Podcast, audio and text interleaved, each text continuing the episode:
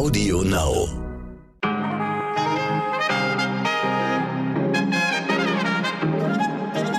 Guten Morgen, liebe Podcast-Community. Heute ist Donnerstag, der 25. November. Ich bin nach wie vor Michelle Abdullahi und hier ist für Sie heute wichtig. Mit unserer langen Version.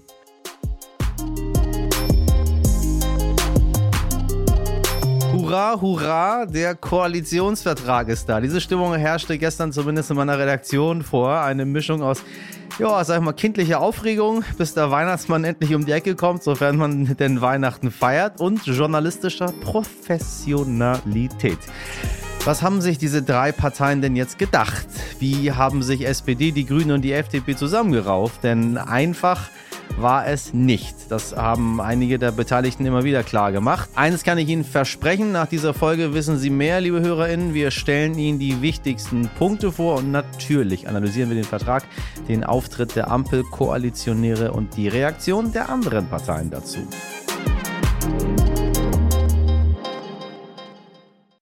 Die Ampel steht. Unser Ziel ist das erste Bündnis von Rot, Grün und Gelb auf Bundesebene zu führen. Eine Koalition auf Augenhöhe mit drei Partnern, die ihre Stärken einbringen zum Wohle unseres Landes. Ja, meine Damen und Herren, gleich alles ausführlich zum Koalitionsvertrag. Zunächst aber einmal weitere wichtige Themen in aller Kürze, damit Sie top informiert durch diesen Donnerstag kommen. Wir starten mit einer traurigen Nachricht. In den Morgen in Deutschland sind mittlerweile über 100.000 Menschen an den Folgen des Coronavirus gestorben. In Thüringen hat der Justizausschuss die Immunität des AfD-Fraktionschefs Björn Höcke aufgehoben. Damit ist der Weg frei für Ermittlungen wegen einer Wahlkampfrede, die Höcke mit einem Satz aus der Nazizeit beendet haben soll. In Bayern ist der Bayern-Spieler Josua Kimmich jetzt positiv auf das Coronavirus getestet worden, nach wochenlangen Diskussionen um seinen Impfstatus. Auch sein Spielerkollege Erik Maxim Choupo-Moting hat sich infiziert. Beide sind in Quarantäne und fallen wohl für die nächsten Wochen aus. Wir wünschen äh, aufrichtig gute Besserung Vielleicht ändert sich ja im Mindset jetzt etwas. Ich hoffe, dass das Ganze keinen schweren Verlauf nehmen wird. Ja, und während bei uns die neue Regierung in trockenen Tüchern scheint, herrscht in Schweden politisches Chaos. Nur wenige Stunden nach ihrer Wahl zur neuen Ministerpräsidentin ist die Sozialdemokratin Magdalena Andersson wieder zurückgetreten. Kurz zuvor hatte das schwedische Parlament einem Haushaltsvorschlag der Opposition zugestimmt, der unter anderem von der rechtspopulistischen Partei eingebracht wurde. Die Regierung ist daran gebunden, was für Aufruhr in der Minderheitsregierung gesorgt hat und damit endete, dass die Grüne Partei die Regierung jetzt verlassen möchte. Anderson will sich mit einer neu gebildeten Minderheitsregierung bald erneut zur Wahl als Ministerpräsident stellen. Sie wäre nach 33 Männern die erste Frau an der Spitze von Schweden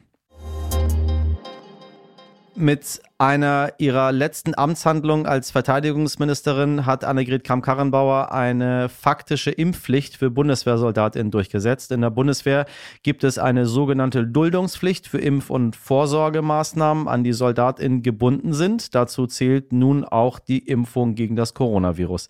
Wer die Spritze verweigert, muss mit Disziplinarmaßnahmen rechnen. Derzeit sind schätzungsweise gut 80 Prozent der Soldatinnen geimpft. Warum die Maßnahme trotz dieser relativ hohen Quote überhaupt nötig ist, haben haben meine Fernsehkollegin von RTL NTV den Journalisten und Militärexperten Thomas Wiegold gefragt. Das Problem für die Bundeswehr oder für Militär insgesamt ist, dass dort das Zusammenleben ja anders organisiert ist als im zivilen Leben. Äh, Soldaten sind auf engem Raum zusammen in Kasernen, Gemeinschaftsunterkünften. Es gibt Gemeinschaftsduschen, es gibt äh, gemeinschaftliche Toiletten. Also all diese Dinge, die man im Privatleben vielleicht machen kann, um Infektionen zu vermeiden oder zu verringern, Abstand halten, äh, seine eigen, sein eigenes Bad zu haben, das gibt es ja im Militär nicht. Und das hat halt dazu geführt, dass dort die Infektionszahlen sehr deutlich angestiegen sind und eine Truppe, die eine gewisse Infektionsquote hat, die ist natürlich auch viel weniger einsatzfähig. Welche Konsequenzen drohen, wenn sich jemand trotzdem nicht impfen lassen will?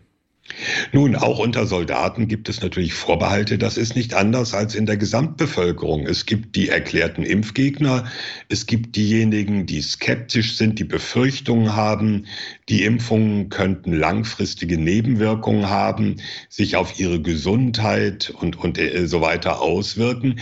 Da ist die Bundeswehr nicht anders als die Gesellschaft äh, und eine gewisse Mindestquote oder eine Mindestzahl an Impfgegnern wird es wahrscheinlich auch weitergeben, auch wenn eine Impfpflicht eingeführt wird. Damit muss dann die Bundeswehr umgehen.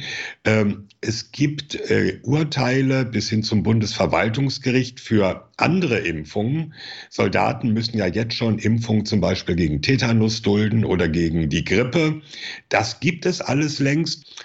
Da gibt es Entscheidungen äh, höchster Gerichte, die sagen, ja, dann gibt es eine Disziplinarstrafe bis hin zu mehreren Tagen Arrest oder Geldbußen, wenn Soldaten sich nicht daran halten.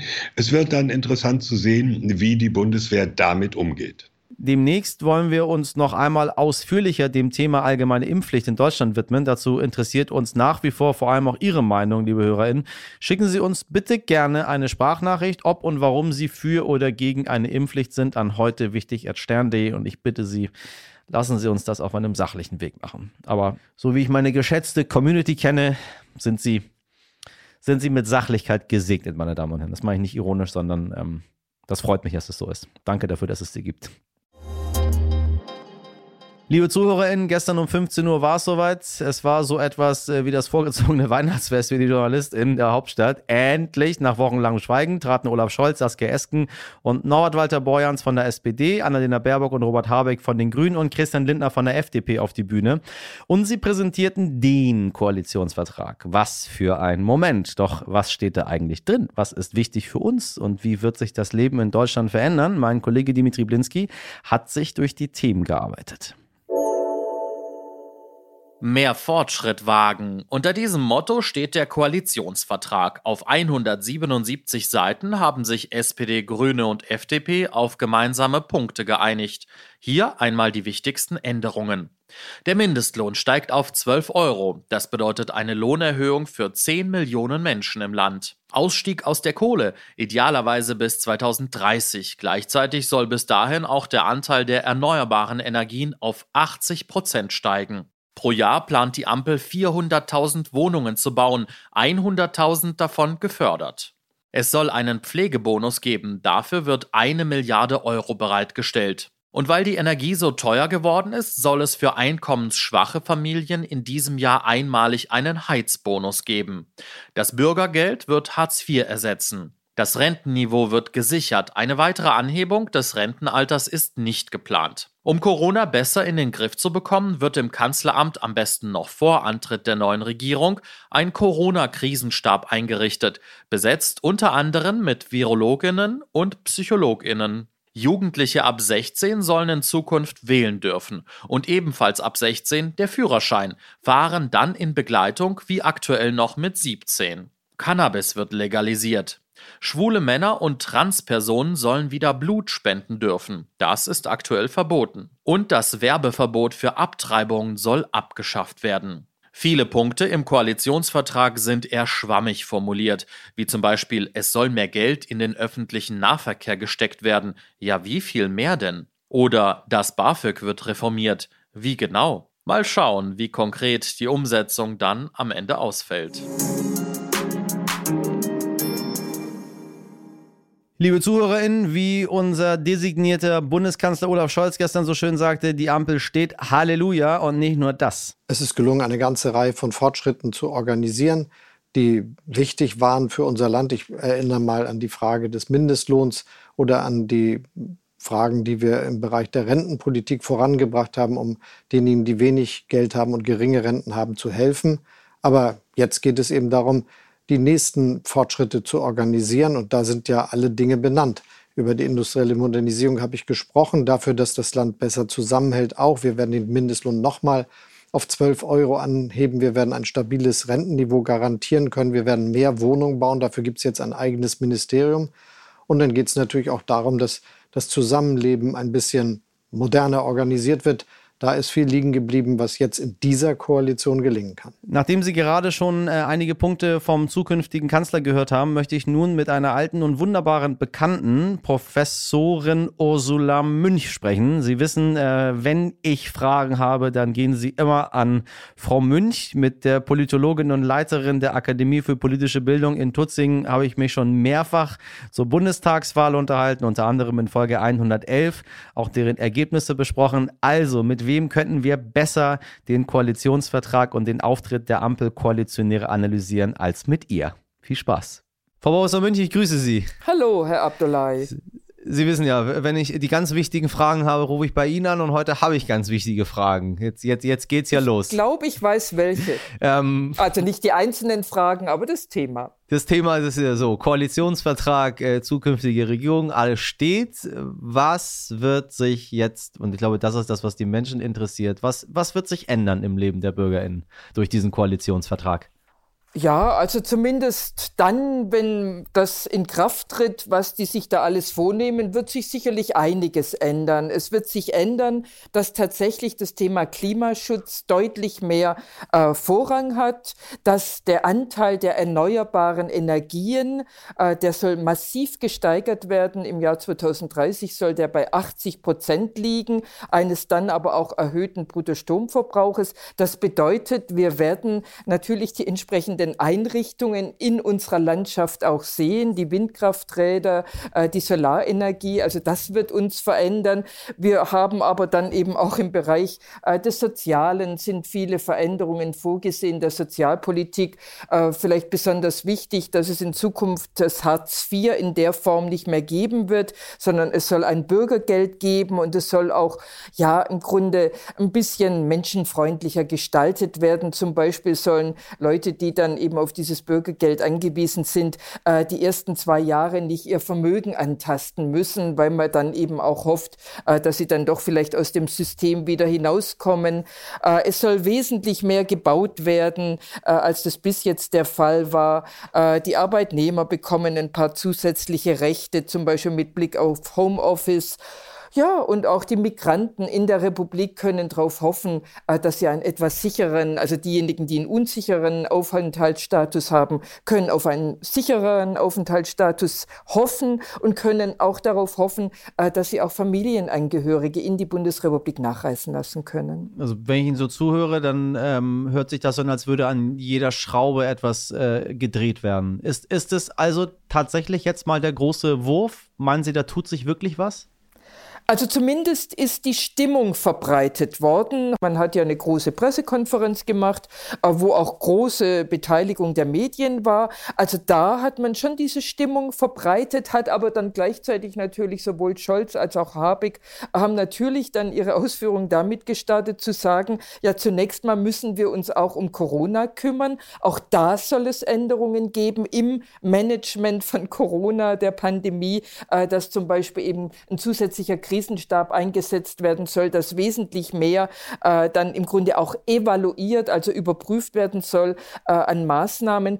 Aber nochmal zurückkommend auf diese Ankündigung, auf die Stimmung, ja. Also die haben schon alle den Eindruck erweckt, als ob sie tatsächlich an diesen Aufbruch und an diese Veränderung, die ja nun unbestrittenermaßen notwendig sind, glauben. Und natürlich wissen wir aber auch alle, dass man da gewisse Abstriche machen muss, vielleicht auch große Abstriche. Äh, es, wir sind in einem föderalen System. Wir haben äh, eine Verwaltung weniger im Bund, sondern vor allem in den Ländern und in den Kommunen. Äh, und nur wenn die Bundesregierung sagt, dieses und jenes wollen wir, äh, dann ändert sich jetzt noch nicht von einem Tag auf den anderen alles.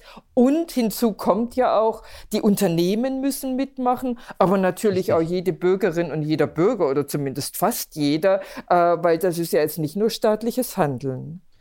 Nun haben wir ein schönes System, äh, in dem wir in diesem Land auch eine Opposition haben und die Opposition meckert ja dann gerne und legt Dinge offen, äh, mit denen man nicht einverstanden ist, was vielleicht Augenwischerei sein könnte, was man selbst anders gemacht hätte. Äh, haben Sie schon was gehört von den oppositionellen Parteien, wie die das neue Regierungsprogramm, äh, den Koalitionsvertrag, die Zukunft beurteilen? Also ein bisschen was hat man schon gehört. Äh, und natürlich, diese 180 Seiten müssen ja auch erstmal durchgearbeitet werden. Und auf den Punkt nochmal zurückzukommen, es ist ja auch ganz wichtig. Also ich wäre äh, schon ein bisschen erschüttert, äh, wenn jetzt die Opposition sagen würde, das finden wir alles ganz toll. Die muss ja auch daran Kritik üben. Man hat von zum Beispiel, um die AfD mal gleich zu nennen, weil ich vorher auch die Migrationspolitik angesprochen habe, die haben daran natürlich ganz viel auszusagen auszusetzen, behaupten jetzt, äh, jetzt würde wieder unkontrollierte Migration äh, einsetzen, was meines Erachtens nicht stimmt. Das kann man so nicht behaupten. Das ist Quatsch. Äh, die Union, die eigentlich bis jetzt gesagt hat, zumindest das Sondierungspapier, das hätte auch eine Jamaika-Koalition aushandeln können. Ja, ja. Äh, da hört man jetzt äh, schon intensivere Kritik, äh, dass das unrealistisch sei, zum Beispiel die Klimaschutzziele und der eben auch der Ausstieg aus der Kohleenergie, dass das nicht wirklich glaubwürdig sei, dass es eine Vernachlässigung der Automobilindustrie sei. Da wird noch mehr kommen. Und wie gesagt, das ist ja auch die Aufgabe von Opposition. Äh, die soll nicht da sitzen und sagen, finden wir alles so schön hier. Ähm, nun habe ich so ein bisschen den Eindruck, dass die Koalitionäre versuchen, auch dort diesen großen und ganzen Eindruck zu vermitteln. Es geht gar nicht um die einzelnen Parteien, sondern um das Große und Ganze. Ist das so zurückhaltend tatsächlich? Also ich würde den Eindruck teilen, dass da jetzt auch nicht irgendwie einzelne Abschnitte sind jetzt SPD-Abschnitte im Koalitionsvertrag oder Grünen oder liberale Abschnitte äh, des Koalitionsvertrags. Man hat tatsächlich sowohl bei der Präsentation des Koalitionsvertrags als auch im Papier selbst versucht man den Eindruck zu vermitteln, dass das ein großes Thema ist, das man da angeht, weil eigentlich ja im Grunde auch immer alles mit allem zusammenhängt. Zum Beispiel der Klimaschutz, Klimaschutzpolitik als auch die Digitalisierung im Grunde ja konsequent Querschnittsthemen sind, die überall hineinragen. Was ich ein bisschen amüsant fand bei der Vorstellung äh, des Koalitionsvertrages, hat Herr Lindner meines Erachtens, das ist vielleicht meine Wahrnehmung, nur etwas gönnerhaft gesagt, na ja, SPD und Grüne könnten stolz sein auf das, was sie da hinein verhandelt haben. Äh, da dachte ich mir, das ist jetzt aber eine komische Haltung äh, vom drittschwächsten äh, oder vom ja, schwächsten, äh, kleinsten Koalitionspartner. Das das hat sich ein bisschen gönnerhaft für mich angehört. Ansonsten aber tatsächlich dann wiederum, um Lindner dann nochmal äh, zu erwähnen, sehr, sehr wohlwollende Worte und geradezu Respekt gegenüber dem künftigen Bundeskanzler.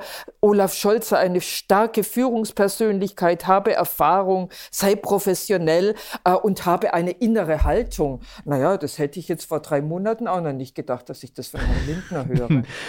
wenn wir, wenn wir schon bei Herrn Lindner sind, so ein bisschen habe ich den Eindruck, dass ähm, ich sage mal, die, die FDP sämtliche relevanten Punkte für ihre Zielgruppe schon durchgekriegt hat.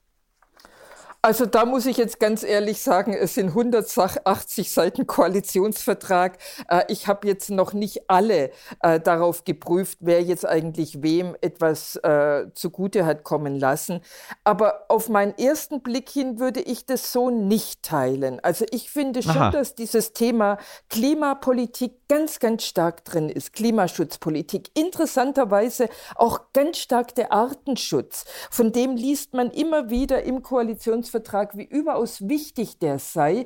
Äh, und das ist ja eigentlich etwas Klimaschutzpolitik und Artenschutz und Erhaltung der Erhalt der Artenvielfalt ist ja durchaus auch in einem Konflikt zueinander. Äh, Stichwort nur äh, die Windkraft. Also insofern würde ich sagen, Klar, natürlich äh, die FDP, äh, da kommt viel Thema Innovation, viel Thema Bürokratieabbau. Das sind aber auch Themen der Grünen. Also ich kann da jetzt nicht rauslesen, dass sich die FDP da stärker durchgesetzt habe, als es ihr zustünde.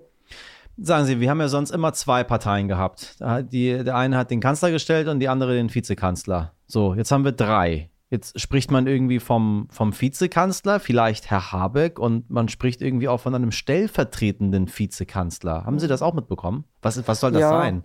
Mein Gott, gesprochen wird ja nur immer viel. Im Grundgesetz steht es nicht drin. Also da steht nur ein äh, Vertreter oder Vertreterin ja. des Bundeskanzlers. Also insofern, dass man da noch im Grunde nominell sagt, na ja, und dann gibt es noch von den anderen einen, das kann man sicherlich so machen. Das Grundgesetz wird man deshalb garantiert nicht ändern. Und im Grundgesetz ist nur ein Vertreter des Bundeskanzlers benannt. Was sagen Sie denn zur Personalie? Da sickert ja immer wieder so ein bisschen was durch. Äh, Frau Baerbock äh, soll Außenministerin werden. Ähm, Herr Lauterbach, der ja unüberhörbar war in den letzten anderthalb Jahren, nicht Gesundheitsminister werden. Äh, ist das zu früh für Spekulation? Wird sich das ändern noch? Oder ist es einfach egal am Ende des Tages, wenn es gut geführt ist? Naja, gut geführt ist hoffentlich dann das Wichtigste, aber natürlich kommt es auch auf Personen drauf an und das ist schon bemerkenswert, dass man auch da bis jetzt einigermaßen dicht hält und das noch nicht allzu viel äh, und zumindest nicht von den äh, Koalitionspartnern nach außen dringt.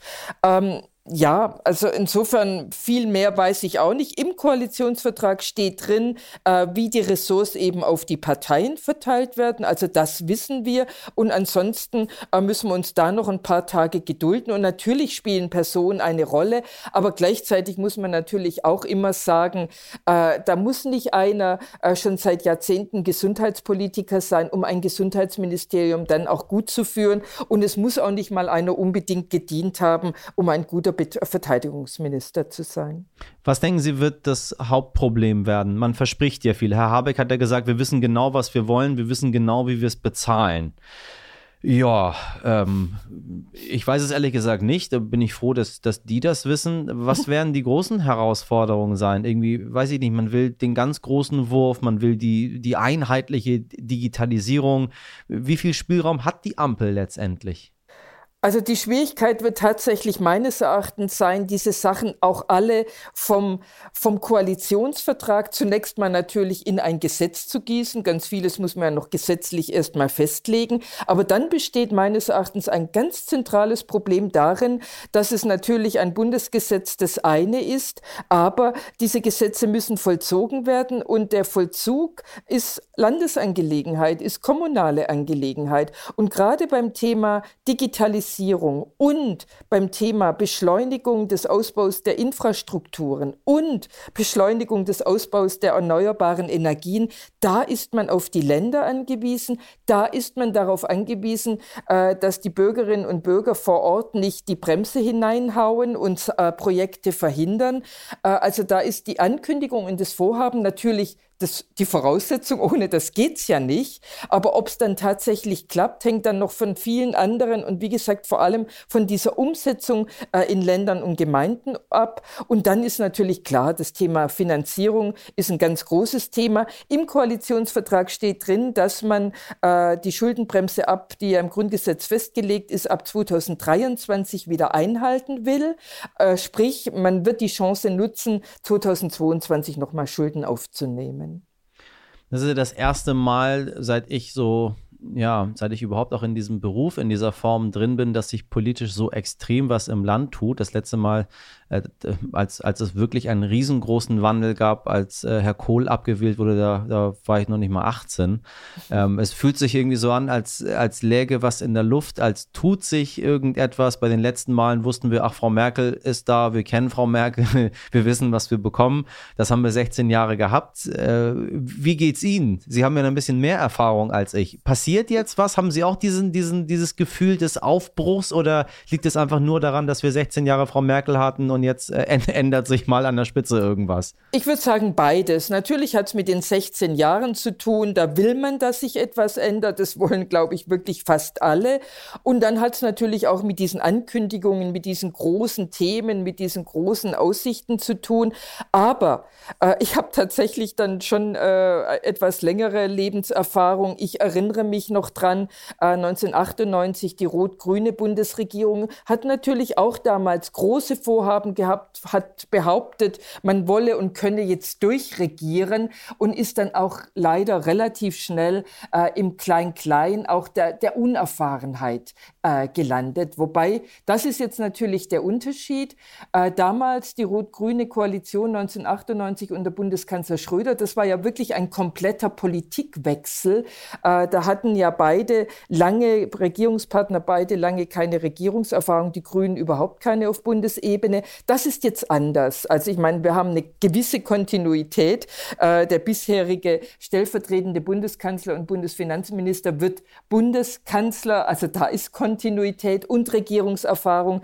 Die Grünen haben schon mal regiert. Bei der FDP ist es zwar schon ein Weilchen her, aber dann auch wiederum nicht so lange. Also insofern, vielleicht wird der Anfang nicht ganz so anstrengend und mühsam, wie das 1998 war. Ich bin durchaus zuversichtlich. Äh, bis wann denken Sie, steht alles? Werden Sie den Zeitplan einhalten und dann fast schon Anfang Dezember äh, den Bundeskanzler vereidigen? Also das wird jetzt nicht unbedingt am Nikolaustag sein. Man hat gesagt, es wird in der Woche sein, vom 6. bis zum 11. Dezember. Und das ist realistisch, ja. Man war mit dem Koalitionsvertrag so flott, wie man das angekündigt hat. Und das war nicht einfach. Da steckt wahnsinnig viel Arbeit und Mühe drin und Einigungsmühe vor allem. Also da gehe ich davon aus, der Zeitplan wird eingehalten, auch weiterhin. Was meinen Sie, was werden das für vier Jahre werden? Gucken Sie, gucken Sie frohen Mutes in die Zukunft mit Spannung oder? Denken ja, Sie, wir also werden bald Frau Merkel vermissen? Gott, das eine oder andere von Frau Merkel wird man sicherlich vermissen. Andererseits, es muss sich etwas ändern, aber es werden schwierige Jahre werden. Also richtig nett wird es nicht werden. Aber es würde unter keiner Bundesregierung nett werden. Uns wird allen als Bürgerinnen und Bürger, als Wirtschaft, als Politiker, als Gesellschaft, uns wird allen verdammt viel abverlangt, weil der Klimawandel, den zu bekämpfen, das können wir nicht der Regierung überlassen nur. Frau Münch, ich werde mich wieder melden. Ich glaube, wir werden noch ein bisschen äh, reden miteinander. Das, wir sind ja spannende Immer Zeiten. mit Vergnügen. Ich freue mich. Ihnen. Vielen Dank für Ihre Zeit. Danke. Wiederhören. Tschüss, wiederhören. Ohren auf. Nachdem wir in dieser heute wichtig Folge aus offensichtlichen Gründen sehr auf Deutschland fokussiert waren, wollen wir doch noch einen Blick über den großen Teich werfen, denn die US-AmerikanerInnen feiern heute Thanksgiving. Zum ersten Mal seit der Pandemie wieder halbwegs normal. Die Airlines erwarten so viele Passagiere wie seit 2019 nicht mehr. Thanksgiving ist in den USA der wichtigste Feiertag. Die Familien kommen zusammen. Man isst Truthahn. Aber was wird da eigentlich gefeiert und warum ist es für die indigene Bevölkerung Amerikas ein Tag der Trauer? Zum 400. Thanksgiving schaut meine Kollegin Andrea Geiger einmal genauer hin. Von der Bedeutung her gleicht der Feiertag unserem Erntedankfest. Bei Thanksgiving geht es allerdings um mehr als nur um eine gute Ernte. Thanksgiving erinnert an die ersten Siedler in den USA, die mit den Ureinwohnern, also den Indigenen, ihre erste Ernte in der neuen Welt teilten. Als 1621 die Pilgerväter, wie sie in Amerika heißen, aus Plymouth, England, mit der Mayflower in Massachusetts, Amerika ankamen, war es für sie schwer, sich in der ungewohnten Umgebung zurechtzufinden. Viele starben an Hunger und Schwäche, Krankheiten machten sich breit. Die Ureinwohner retteten die Einwanderer daraufhin vor dem Hungertod. Sie versorgten sie mit Nahrungsmitteln und zeigten ihnen, wie man jagte und das Fleisch zubereitete, wie man Pflanzen ertragreich anbaute. Als Dank feierten die Europäer mit ihren Rettern ein dreitägiges Fest. 1863 machte Abraham Lincoln Thanksgiving zu einem nationalen Feiertag, der er bis heute ist. Doch während die Menschen in den USA heute Thanksgiving feiern, ist Thanksgiving für viele Indigene ein Synonym für Massaker und jahrhundertelanges Blutvergießen. Für sie ist es eher ein Thanksgiving als ein Thanksgiving. Nachdem die Siedler ihnen mit der Zeit immer mehr Land nahmen, wurden viele Stämme komplett vernichtet, die übrigen vertrieben und in Reservate verbannt. Obwohl die Ureinwohner den Pilgervätern beim Überleben halfen, folgte auf ihre Unterstützung ein jahrelanger schleichender Völkermord an ihrem Volk und die Inbesitznahme ihres Landes. Die Nachkommen der Überlebenden sehen nicht viel Sinn darin, die Ankunft der Europäer auch noch zu feiern.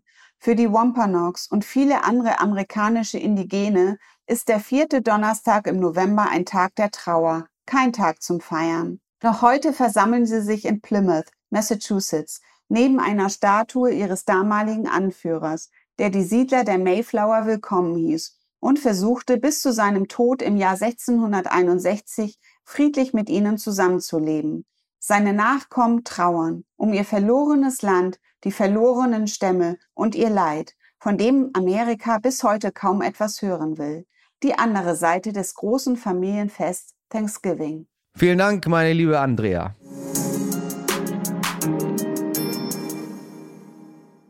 Liebe Zuhörerinnen, wir brechen gemeinsam ganz ohne Tempolimit in einen neuen Tag auf als Podcast auf Augenhöhe. Idealerweise empfehlen Sie uns weiter, abonnieren Sie uns oder schreiben uns an heute wichtig.stern.de. Gerne nicht erst 2030, sondern gleich jetzt und heute. So, entschuldigen Sie äh, die vielen Ampelzitate nach einem Tag wie gestern. Geht's nicht anders.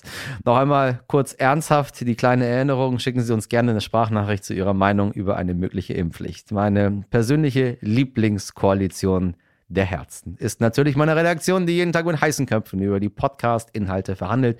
Sabrina Andorfer, Mirjam Bittner, Dimitri Blinski, Valerie Dörner und Frederik Löbnitz. Die Produktion hat Wei Kwan für Sie übernommen.